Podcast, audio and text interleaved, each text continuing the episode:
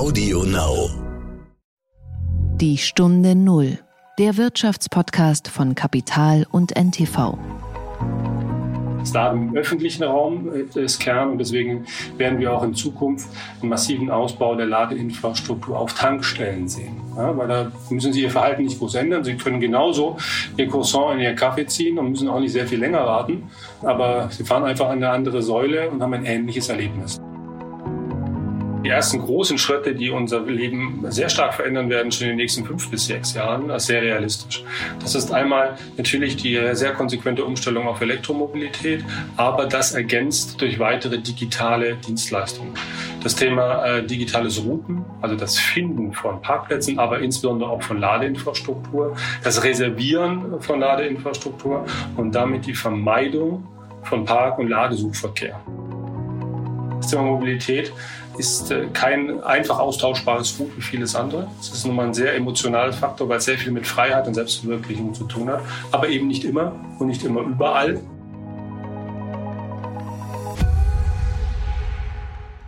Herzlich willkommen zu einer neuen Folge von Die Stunde Null. Wir sind Horst von Butler und Tannet Koch. Schön, dass Sie uns wieder zuhören. Horst, was für ein Auto fährst du eigentlich? Oh, äh, Luisa Neubauer würde, glaube ich, sagen, ein nicht mehr zeitgemäßes. Aber als Vater von drei Jungs, die auch oft noch Freunde mit an Bord haben, brauchten wir vor allem eines mit drei Sitzreihen und großem Kofferraum. Da muss ja auch jede Menge Zeug rein. Und mir war eigentlich nur wichtig beim Kauf, dass sich mein iPhone automatisch verbindet. Um, ähm, das klingt aber eher nach SUV. Mm, ja, zumindest einer von den guten da oben aus dem Norden Europas. Und äh, für die Stadtfahrten haben wir noch ein Mini. Da wir aber weit und breit nicht laden können, ich wohne in so einer alten Kopfsteinpflasterstraße, ist es leider auch noch ein Verbrenner. Muss ich bekennen. Du bist also kein Early Adopter, macht nichts, ich, ich auch nicht. Aber zu dir würde ein Tesla oder so ein Taycan echt total gut passen. Das ist lieb, dass du das sagst. Ähm, ich mache das, glaube ich, wie beim Smartphone. Ich warte noch so eine Baureihe ab und dann schlage ich zu. Und damit teilst du eine Vorgehensweise, die viele andere Menschen in Deutschland auch ähm, haben, nämlich den Schritt zum Elektroauto erstmal noch nicht zu wagen. Vor gut elf Jahren hatte Angela Merkel versprochen, dass 2020 eine Million Elektroautos auf den deutschen Straßen fahren werden. Das war ziemlich optimistisch und es wurde knapp verfehlt, wenn man sehr großzügig ist. Anfang des Jahres besaßen die Deutschen ungefähr 395.000 Elektroautos und da sind die, die Plug-in-Hybride, die Gas- ähm, und Wasserstoff angetriebenen Fahrzeuge sogar mit eingerechnet. Doch, der Markt nimmt seit einigen Monaten richtig Fahrt auf, auch dank üppiger Prämien. Der Bestand von Elektroautos ist im Vergleich zum Vorjahr um 126 Prozent gestiegen. Es gab rund 30.000 Neuzulassungen mit E-Autos im März von insgesamt 292.000. Das war also knapp jedes zehnte Auto. Ist ein E-Auto inzwischen. Ja, und ich glaube, Daimler hat neulich auch eine Riesenoffensive vorgestellt, VW sowieso. Aber es bleiben die alten Themen, Reichweite und Ladesäulen. Denn den Boom bei den E-Autos sieht man, aber wie sieht es denn mit dem Dauerbrenner Ladeinfrastruktur aus? Da hast du mit Jörg Reimann drüber gesprochen. Genau, und er ist Chef von Digital Charging Solutions. Das wurde 2017 gegründet als Teil der Mobilitätsdienste von BMW und Daimler, um den Käufern von Elektroautos Zugang zu Ladestationen zu geben. Unter anderem mit der Marke Charge Now. Und ich habe mit ihm über all diese Themen geredet und dabei auch ein neues Wort gelernt. Reichweitenangst. Der Gedanke zum Tag. Tanik, du bist ja in den USA jetzt. Ich bin auch sehr eifersüchtig. Ich sitze da seit anderthalb Jahren hier im Kleiderschrank äh, in Berlin und komme da nicht raus. Du kommst um die Welt, siehst auch die Welt. Das bringt uns ein bisschen auch so, macht unseren Podcast kosmopolitischer. Wir wollen ein Thema mal besprechen. Und zwar ist jemand des Amtes enthoben worden. Und zwar Liz Cheney, die Tochter von Dick Cheney, des ehemaligen äh, US-Vizepräsidenten.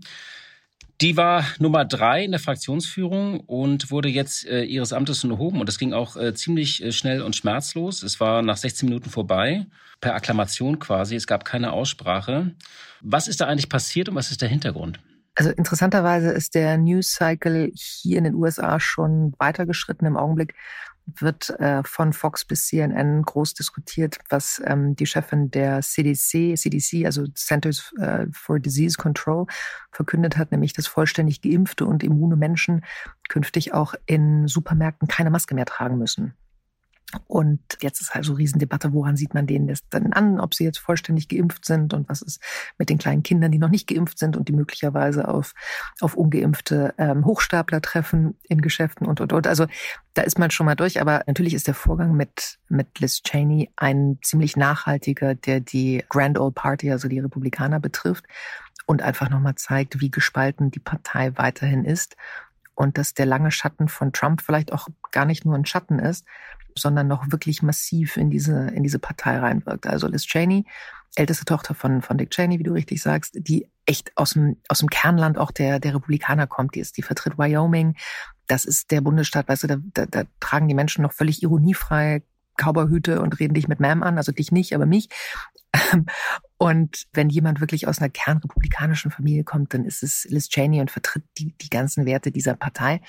Aber eben auch sehr massiv die, ja, die, die Position, dass man Donald Trump mit seinen Lügen und Unwahrhaftigkeiten nicht durchkommen lassen darf. Donald Trump hat ja gerade letzte Woche erst wieder die, die vergangenen Wahlen als Big Lie, uh, the, the Big Lie gebrandmarkt.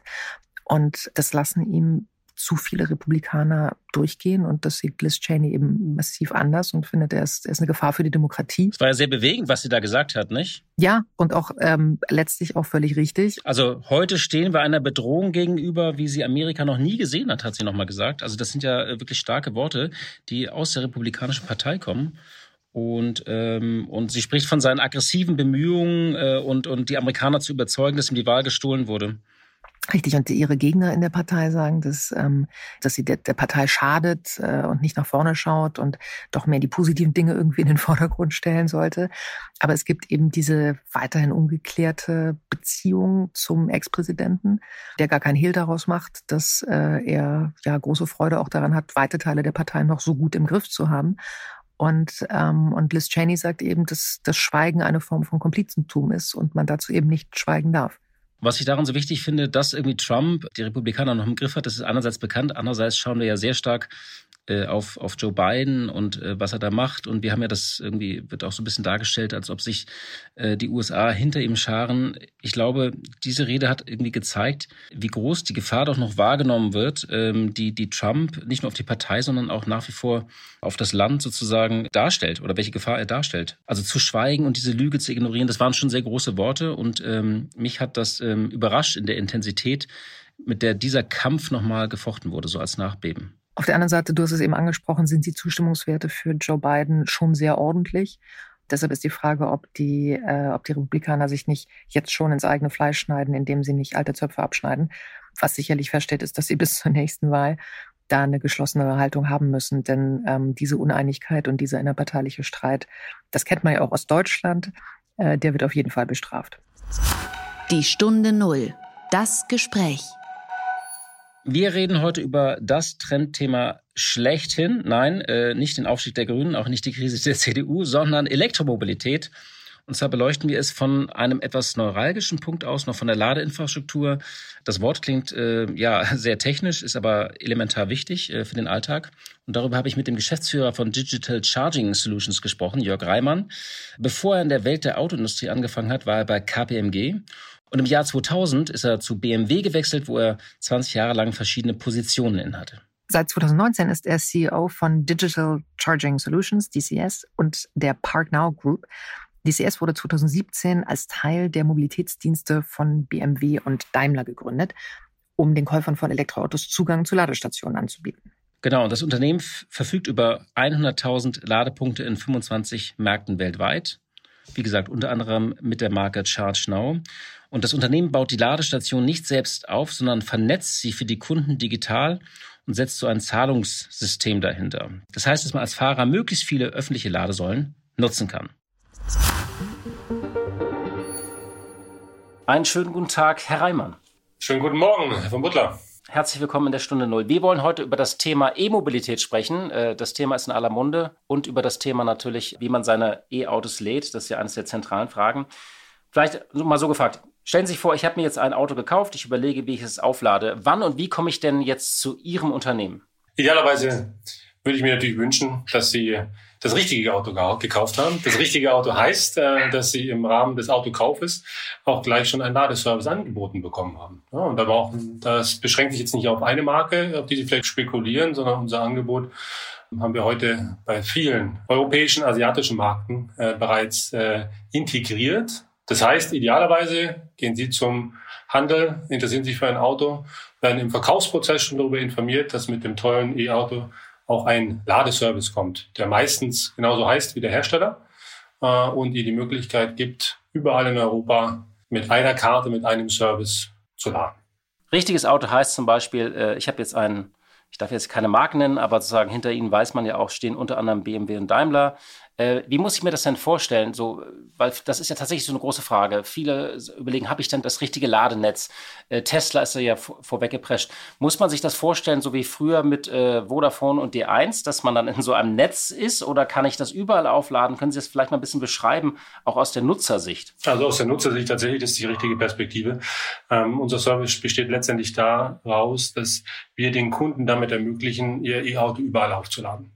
So, das ist ein Service, den wir äh, in der ersten Entwicklungsphase jetzt primär den Automobilherstellern anbieten, damit er entsprechend integriert wird in den äh, Verkaufsprozess.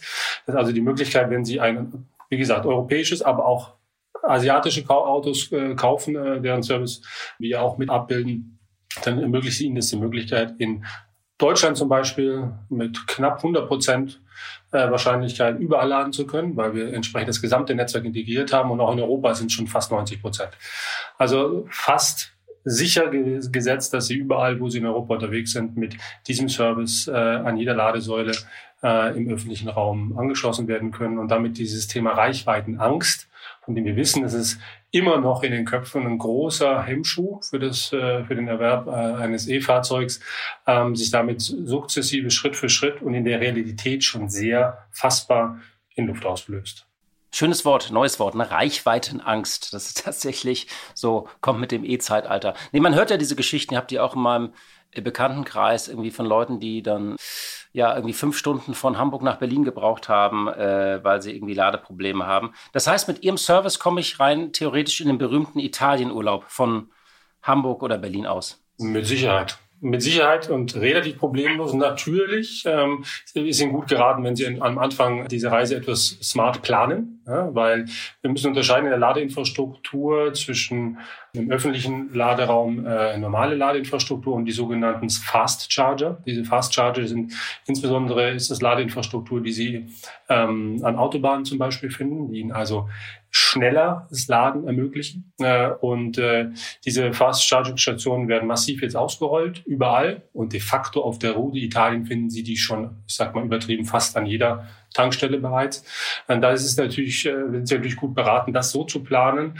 Ähm, und wenn Sie besonders fortschrittliche Services benutzen, wie unter anderem auch unsere, dann können Sie schon auf der Route planen, ähm, und sehen, ähm, ob die Ladeinfrastruktur auch verfügbar ist. Sie können sie in einzelnen Fällen sogar auch schon reservieren und damit so, sozusagen ein ganz ein smartes Planung, eine smarte Planung vorab bereits machen, um sicherzustellen, dass sie möglichst wenig warten müssen.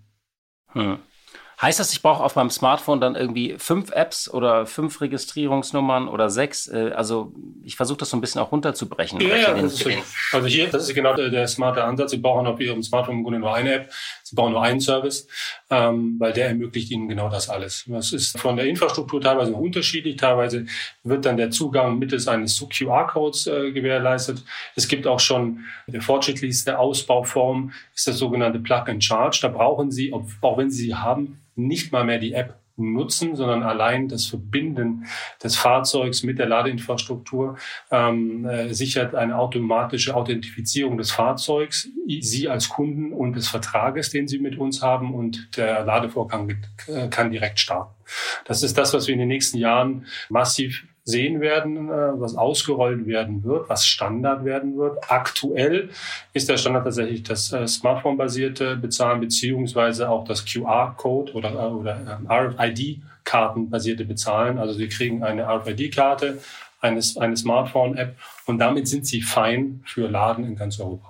Sie haben gesagt, genau, es, es, wird ausgerollt. Es ist ja tatsächlich so, dass der Markt für Elektroautos Fahrt aufnimmt. Das auch bei Plug-in-Hybriden, dank der vielen Kaufprämien, ist es ja wirklich so, äh, dass es nicht mehr ein Nischenmarkt ist, sondern das ist wirklich signifikant, was wir an Neuzulassungen haben.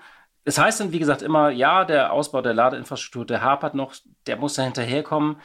Stimmt also dieser Eindruck oder würden Sie sagen, so nein, wir sind da eigentlich auch auf einem ganz guten Wege? Also mehr ist immer besser und das wird auch noch äh, richtig sein in den nächsten Monaten und Jahren.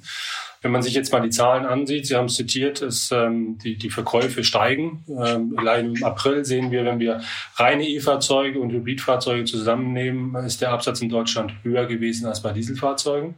Also wir sehen hier einen Trend, eine Trendwende, die auch begünstigt wird natürlich von entsprechenden öffentlichen Unterstützungen, welche im Übrigen auch in Märkten wie Norwegen sind der Märkte, die gerne angezogen werden, natürlich auch der, der Impulsgeber waren in der, in der Wachstumsphase. Insofern scheinen die, die Impulse hier gut zu wirken. Auf der anderen Seite ist es natürlich so, dass die Ladeinfrastruktur ähm, Schritt halten muss, um, Stichwort Reichweitenangst, ähm, eben da sicherzustellen, dass ich genauso problemlos, wie ich heute vermeintlich tanken kann, auch laden kann.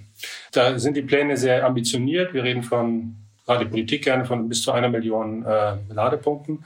Das ist sicherlich auch richtig. Äh, woher, wie die hergeleitet wurde, ähm, kann man lange drüber philosophieren. Nur wenn man sich mal die, die Anzahl Ladepunkte pro Fahrzeug ansieht äh, und die, die Hochlaufkurven sich vergegenwärtigt, so ist da noch der sehr viel Luft. Und deswegen muss das Ambitionsniveau weiter hoch bleiben. Und dennoch, ich habe noch mal zwei Zahlen, die das so ein bisschen ins Gewicht setzen können. Wir haben heute in Deutschland circa 14.000 Tankstellen Gut, jetzt hat jede Tankstelle viele einzelne La ähm, Zapfsäulen, ja, aber nehmen wir einfach mal diese 14.000 Tankstellen und denen stehen heute in Deutschland circa 40.000 Ladepunkte gegenüber. So, jetzt vergleiche ich Äpfel mit Birnen, aber es zeigt schon, Genau, also ich bin ja an der Tankstelle, bin ich ja so ein paar Minuten, äh, kaufe dann vielleicht noch ein Croissant, eine Zeitung äh, und an der Ladestation bin ich ja, äh, ich weiß nicht, zwischen einer halben Stunde und einer Stunde, nicht? Das ist der Unterschied, glaube ich, oder?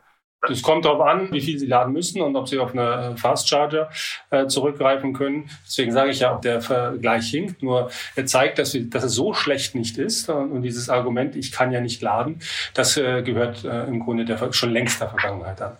Eine Bemerkung noch zu dem Thema Tankstellen. Der Mensch ist ein Gewohnheitstier und deswegen sind wir überzeugt, dass ähm, wichtig ist auf dem Weg der Akzeptanz der Elektromobilität ist natürlich das einfache Laden. Das Laden im öffentlichen Raum äh, ist, ist Kern und deswegen werden wir auch in Zukunft einen massiven Ausbau der Ladeinfrastruktur auf Tankstellen sehen. Ja, weil da müssen Sie Ihr Verhalten nicht groß ändern. Sie können genauso Ihr Croissant in Ihr Kaffee ziehen und müssen auch nicht sehr viel länger warten aber sie fahren einfach an eine andere Säule und haben ein ähnliches Erlebnis. Das wird das neue Normal der Zukunft sein. Und wenn man nur die Investitionen ansieht, die die Mineralölindustrie, insbesondere in, in, den Tankstellen in der nächsten Zeit plant, so ist das kein Zukunftsszenario, das zu weit weg ist, sondern das werden wir in den nächsten ein, zwei Jahren bereits sehr massiv sehen. Das ist ganz interessant, da wollte ich nochmal nachfragen. Ich habe mir so eine aktuelle Studie nochmal äh, angeschaut, die heißt Ladeinfrastruktur nach 2025, Szenarien für den Markthochlauf von der nationalen Leitstelle Ladeinfrastruktur.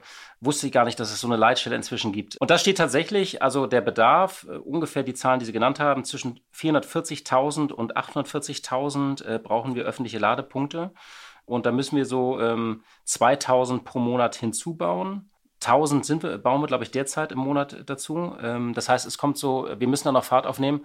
Aber Sie klingen ja eigentlich gerade ganz optimistisch, dass das machbar ist. Ich klinge deswegen optimistisch, weil ähm, das ist jenseits von PowerPoint-Folien und äh, Artikeln das Thema sich langsam, auch im Markt etabliert. Wir sehen massive Investitionen, äh, die getätigt werden. Und äh, wir sehen, ich will es mal übertrieben sagen, einen gesellschaftlichen Ruck, ähm, der nun endlich passiert ist, weil wir haben lange, wir sind Pioniere in diesem Sektor und wir haben lange mit den Argumenten in vielen Interviews, in vielen Gesprächen und in Kundengesprächen argumentiert und rational hatten wir immer recht. Nun merken wir aber auch, ähm, dass äh, jenseits dessen auch so ein, äh, ein bisschen Pioniergeist und äh, die positive Attitude noch dazukommt. Und wir sehen das manifestiert in den anziehenden Fahrzeugverkäufen, auch in natürlich attraktiveren Produkten, die jetzt auf dem Markt sind. Und wir sehen die großen Treiber des Wandels. Das sind die mit den tiefen Taschen und die natürlich letztendlich auch einen Wandel ihres Geschäftsmodells unterstützen müssen. Was meinen Sie mit tiefen Taschen? Wen meinen Sie da? Ja, tiefe Taschen und die den Wandel des Geschäftsmodells unterstützen müssen, sind insbesondere diejenigen, die heute schon wesentliche Säulen der Mobilität sind. Äh, Volkswagen zum Beispiel und die Mineralölkonzerne. Letztendlich für die das ein wesentliches Geschäftsmodell ist. Und jetzt sehen wir uns mal die Investitionen an, die Shell oder auch Aral in den nächsten Jahren plant in die Ladeinfrastruktur äh, auf den äh, sogenannten Forecourts, also auf den Tankstellengeländen. So sehen wir dort, dass ähm, in den nächsten Jahren bis 2022 allein schon der Plan ist, dass 25 Prozent der Tankstellen äh, mit einer Schnellladeinfrastruktur abgedeckt sein werden. Also dieses Tanken und Laden ineinander verschmelzen werden wir bereits in den nächsten Jahren und sogar schon in wenigen Monaten immer realer sehen. Und damit ist es von der reinen Theorie, du musst Überzeugungstäter sein, äh, nur noch ein kleiner Schritt wie, ja, ich muss mein Leben nicht umstellen, ich komme vom Verbrenner zu Elektro und äh, kann eigentlich mein gewohntes Leben und mein gewohntes Ladeverhalten oder Tankverhalten fortsetzen. Das ist ja tatsächlich ganz interessant. Viele Menschen, die jetzt in einer Straße äh, wohnen, irgendwie Kopfsteinpflaster mit Altbauwohnungen, für die ist das ja noch sehr fern, dass da die ganze Straße aufgerissen wird. Und die hadern vielleicht gerade noch so. Soll ich jetzt die Prämie mitnehmen? Soll ich mir ein E-Auto kaufen für die Stadt? Oder soll ich doch nochmal drei Jahre, vier Jahre einen Verbrenner leasen? Wahrscheinlich führen Sie auch im Freundeskreis oder im Bekanntenkreis solche Gespräche. Was sagen Sie denen denn? Sagen Sie, wartet noch ein bisschen oder sagen, das kommt und äh, überbrückt das sozusagen, das Laden ist noch ein, zwei Jahre anstrengend, dann ist das sozusagen Daily Business. Natürlich wäre es, äh, wir es realistisch, wir sind immer noch in der Übergangsphase, aber wir sind, wie ich vorhin gesagt habe, aus dieser Early Adopter Pionierphase schon längst heraus. Mal gucken Sie sich nur die Fahrzeuge an, die jetzt in den Handel kommen. Das äh, die können Sie nicht mehr unterscheiden von klassischen Fahrzeugen, vom Nutzverhalten, von der Größe und von der Reichweite äh, im Übrigen auch. Und wenn Sie sich jetzt mal das Thema Laden vergegenwärtigen, Sie reden wir jetzt hier über das Thema Laden im öffentlichen Raum. Vieles Laden findet aber im privaten Raum statt, also das Stichwort Tiefgarage. Das habe ich jetzt ehrlich gesagt in Berlin Mitte wahrscheinlich auch wiederum weniger. Was man aber vermehrt sieht, ist das Laden im, ähm, beim Arbeitgeber. Insofern ist der nächste Schritt tatsächlich diese Integration von Services, dass Sie mit einer mit einem Vertrag, mit einer Karte, egal ob Sie ähm, bei Ihrem Arbeitgeber äh, laden, ob Sie zu Hause laden oder im öffentlichen Raum, überall darauf zugreifen können. Und das ist tatsächlich für viele, auch in meinem privaten Bekanntenkreis, äh, das Thema Laden beim Arbeitgeber fast realistischer als das Laden auf der, im öffentlichen Raum der Straße oder sogar zu Hause. Insofern bin ich überzeugt, dass wir heute schon ähm, einen deutlich größeren Kreis an potenziellen Kunden eigentlich mit Ladeservices ansprechen, ein größerer Kreis, als viele es wirklich realisieren. Wie war das eigentlich für Sie persönlich? Sie kommen ja aus der Autoindustrie. Sie waren 20 Jahre äh, bei äh, BMW. Sie haben von einem Schalter im Kopf, den jetzt alle so umlegen. Wie war das denn für Sie persönlich? Also wann haben Sie eigentlich den, diesen Schalter umgelegt? Haben gesagt, okay, meine alte Welt, die ist, die verändert sich radikal und ja, wie war das für Sie? Mein erster Kontakt mit der E-Mobilität war tatsächlich relativ früh, ähm, schon Anfang 2010, 2011, weil ich als einer insofern schon Pioniere mitbeteiligt war bei der Etablierung des BMW i3 als Geschäftsmodell und als Fahrzeug. Und damit hatte ich die Chance, einer der ersten zu sein, zum Fahrzeug auch zu fahren. Und das kann ich nur jedem empfehlen. Die Theoriedebatten einmal hinten anzustellen, so ein Fahrzeug einfach mal zu genießen, zu fahren. Äh, und man wird merken, das ist äh, mit einer rollenden Verzichtserklärung hat es nichts zu tun. Es ist einfach dieser emotionale Effekt, ähm, ein Fahrzeug zu fahren. Von den klassischen emotionalen Werten der Beschleunigung bis hin zum Wendekreis und, äh, und dem, dem Geräuschverhalten und natürlich der Nachhaltigkeit. Und in den letzten Jahren hat sich unglaublich viel getan in der Branche. Insofern, wenn ich heute an ein emotionales Produkt denke, äh, dann denke ich tatsächlich erstmal an ein E-Fahrzeug, weil das vereint sowohl die rationalen Aspekte als auch hochemotionales Fahrerlebnis. Und deswegen bin ich überzeugt, dass dieser Siegeszug der E-Mobilität in den nächsten Jahren rapide fortschreiten wird. Ja, tatsächlich. Also diesen i3, den bin ich immer gefahren, wenn ich Drive Now äh, genutzt habe. Und das ist tatsächlich, äh, also wenn man, wenn man die Wahl hatte und äh, gesehen hat, was um einen herum stand, habe ich ihn auch immer gerne genutzt. Das war, äh, das war schon was ganz Neues tatsächlich. Inzwischen ist man es ja gewohnt bei den ganzen äh, Anbietern sozusagen, wo man ähm, Carsharing macht, dass man da immer wieder E-Autos auch hat. Ist fast schon Normalität geworden. Was ist denn das größte Hindernis bei dem Ausbau? Also an welche äh, Hürden stoßen Sie immer wieder? Sie bauen nicht selbst aus, nicht? aber Sie gucken auf den Markt. Wir gucken auf den Markt und die Diskussion, äh, die wir da aktuell sehen, äh, auch in der öffentlichen Debatte, ist äh, der Zugang zu Ladeinfrastrukturen. Und sage ich, wir haben eine Karte, wir haben einen Service, ähm, einen digitalen Abrechnungsservice und das ist perfekt. Und das ist tatsächlich für den Kunden, der über den Automobilhersteller äh, den Service auch erwirbt, die einfachste Möglichkeit. Nun ist die Frage, welche andere Möglichkeiten gibt es denn noch im Zugang? So, und da äh, ist die Frage, äh, wie kann ich, wenn ich noch keinen Vertrag habe, ähm, am einfachsten Laden. Man nennt das das sogenannte Ad-Hoc-Laden. Also ich habe keinen Vertrag, ich beschäftige mich jetzt einfach sporadisch damit und ich möchte jetzt einfach mal laden. So. Und da ist nun wiederum die Frage, was ist da deine beste Zugang? Äh, auch nachhaltig äh, zukunftssicherer Zugang. Und ähm, da ist nun mal der Umstand, dass wir noch einen sehr heterogenen Zustand der Ladeinfrastruktur haben. Heute grundsätzlich noch eine Herausforderung, weil die Ladeinfrastruktur über die letzten Jahre sukzessive ausgebaut wurde und auch in der Zukunft äh, massive Investitionsmittel erfordern wird. Und äh, Herausforderung ist, damit es für den Kunden möglichst einfach ist, dass wir das Thema digitale Zahlungssysteme frühzeitig als den Kern Zugang für den Kunden in die Ladeinfrastruktur etablieren und vorsichtig sind mit der Etablierung veralteter Zahlungsmethoden oder Zahlungsmittel. Diesen Streit will ich vielleicht nochmal aufgreifen. Es gab ja tatsächlich, ähm, es gibt so eine Ladesäulenverordnung, die jetzt verabschiedet werden soll. Und da gab es einen interessanten Streit um, um die Bezahlsysteme. Also die, damit es einfach ist und da die Kreditwirtschaft beharrt sozusagen, dass Kartenlesegeräte integriert werden. Da fragt man sich doch wirklich, wenn wir uns daran jetzt aufhalten, also ob man Bezahlsysteme aus den 90er Jahren in die Mobilität des 21. Jahrhunderts integriert, sowas darf einen doch nicht aufhalten. Das ist doch Monty Python, oder?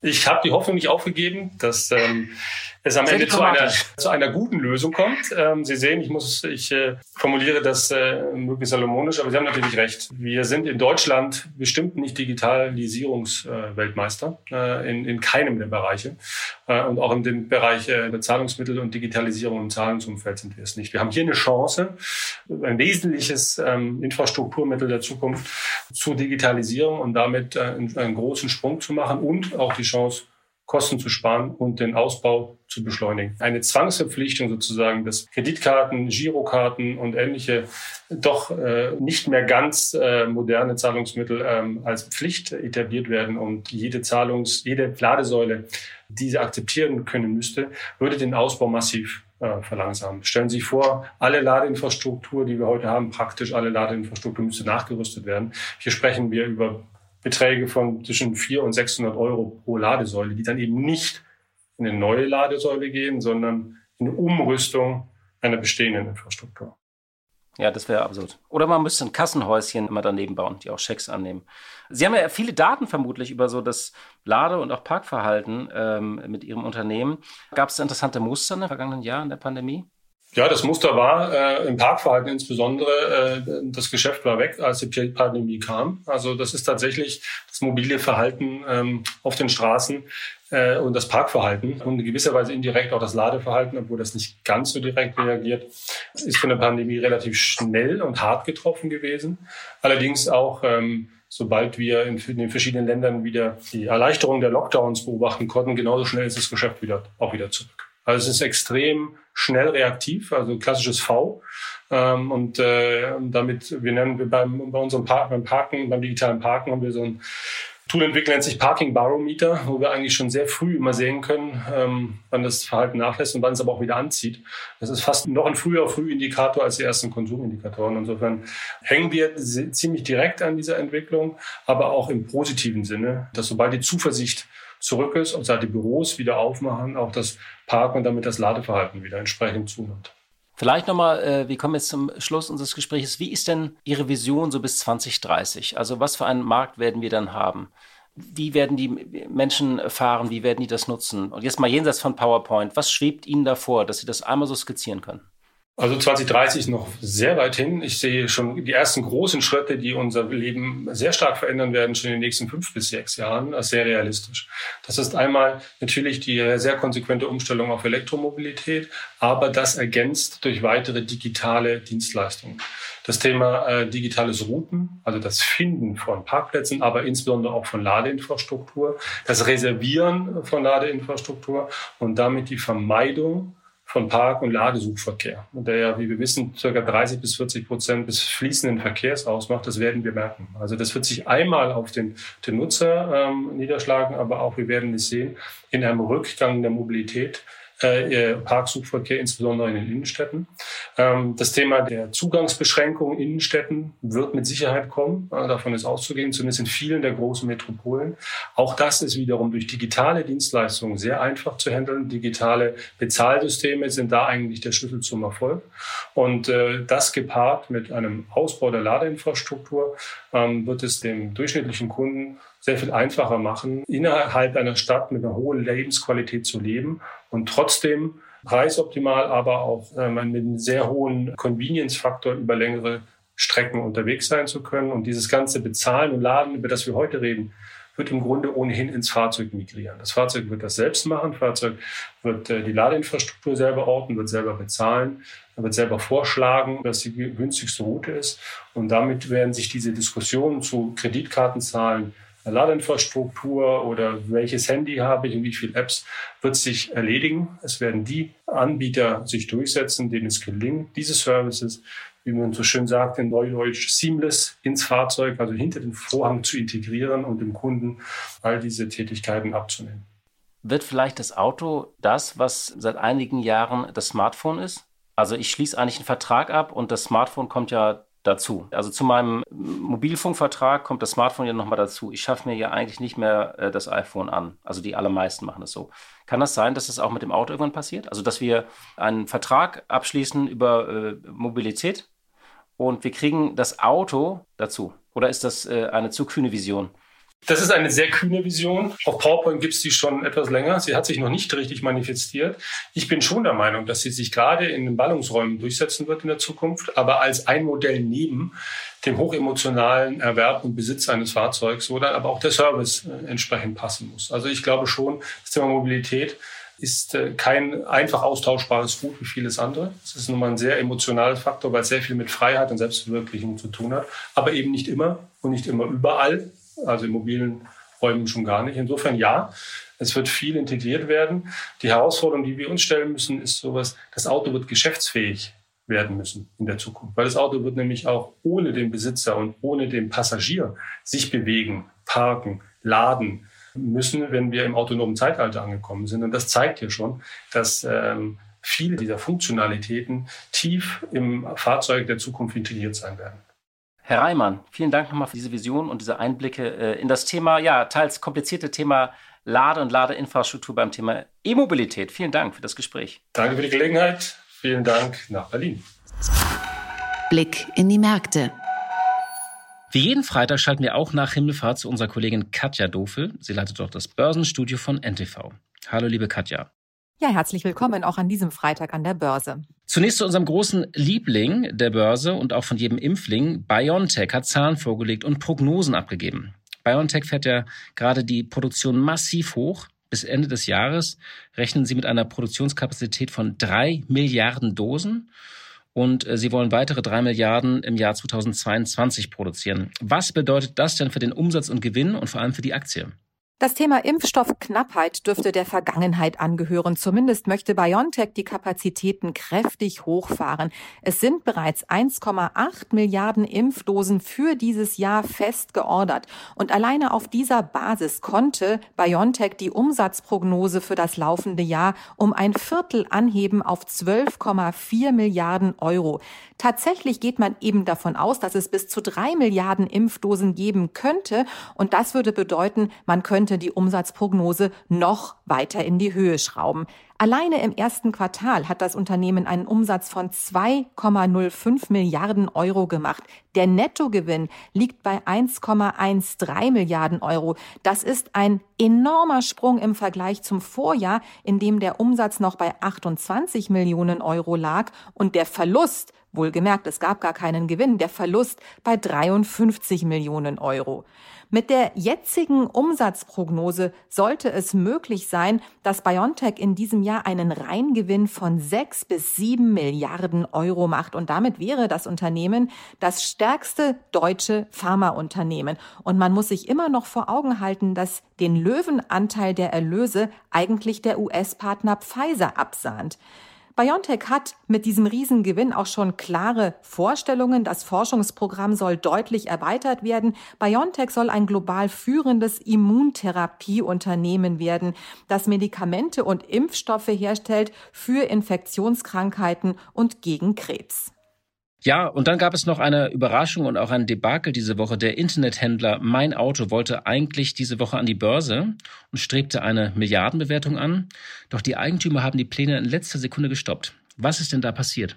Die Eigentümer von Mein Auto haben da offensichtlich im letzten Moment kalte Füße bekommen. Kein Wunder, es gab in der letzten Zeit einige schwache Handelstage. Der DAX hat zweimal den Widerstand bei 14.840 Punkten rund angetestet, hat also schwierige Tage hinter sich. Und der Grund dafür sind Sorgen vor Überhitzung der Wirtschaft, Sorgen vor steigenden Zinsen und Sorgen vor einer Inflation. Und dann sind natürlich vor allen Dingen die Aktien, anfällig für Gewinnmitnahmen, die zum Teil sehr hoch bewertet sind.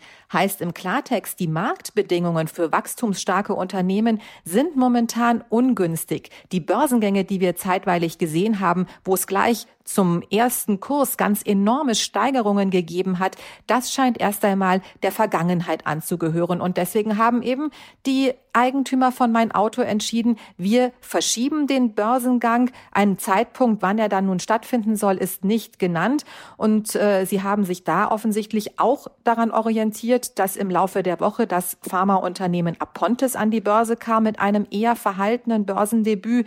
Ausgabepreis 19 Euro, also eher am unteren Ende der Preisspanne. Erster Kurs 18,90 Euro, nicht die Kursrakete, die man sonst so gewohnt war bei Börsengängen. Und nun ist natürlich auch spannend, wie geht's weiter? Nächste Woche stehen schon wieder zwei Unternehmen an für einen Börsengang, nämlich das Softwareunternehmen SUSE und der E-Bike-Getriebehersteller H Gears. Kommen sie, kommen sie nicht, hängt sicherlich wesentlich davon ab, wie der DAX am Montag in die Woche startet. Vielen Dank, liebe Katja, für die Einschätzung und ich wünsche dir noch ein schönes Himmelfahrtswochenende. Tschüss und allen ein wunderschönes Wochenende. Zum Schluss noch eine Meldung aus den USA. Äh, Tanik, du musst dringend nach Ohio reisen. Weißt du warum? Erzähl. Also in Ohio haben Menschen, die sich impfen lassen, jetzt äh, wirklich Chancen auf einen Geldsegen. Der Gouverneur will per Lotterie Millionenpreise auslosen, äh, denn die Impfkampagne hat dort etwas an Schwung verloren. Und äh, Ohio hatte schon andere Ideen ja wie Freibier, Geschenkgutscheine und kostenlose Donuts. Und nun macht er eine Lotterie und er will fünf Wochen lang äh, sozusagen eine Million Dollar unter Erwachsenen verlosen, die sich impfen lassen. Also ich würde mal sagen, ähm, ja, schwing dich ins Auto und fahr nach Ohio, oder?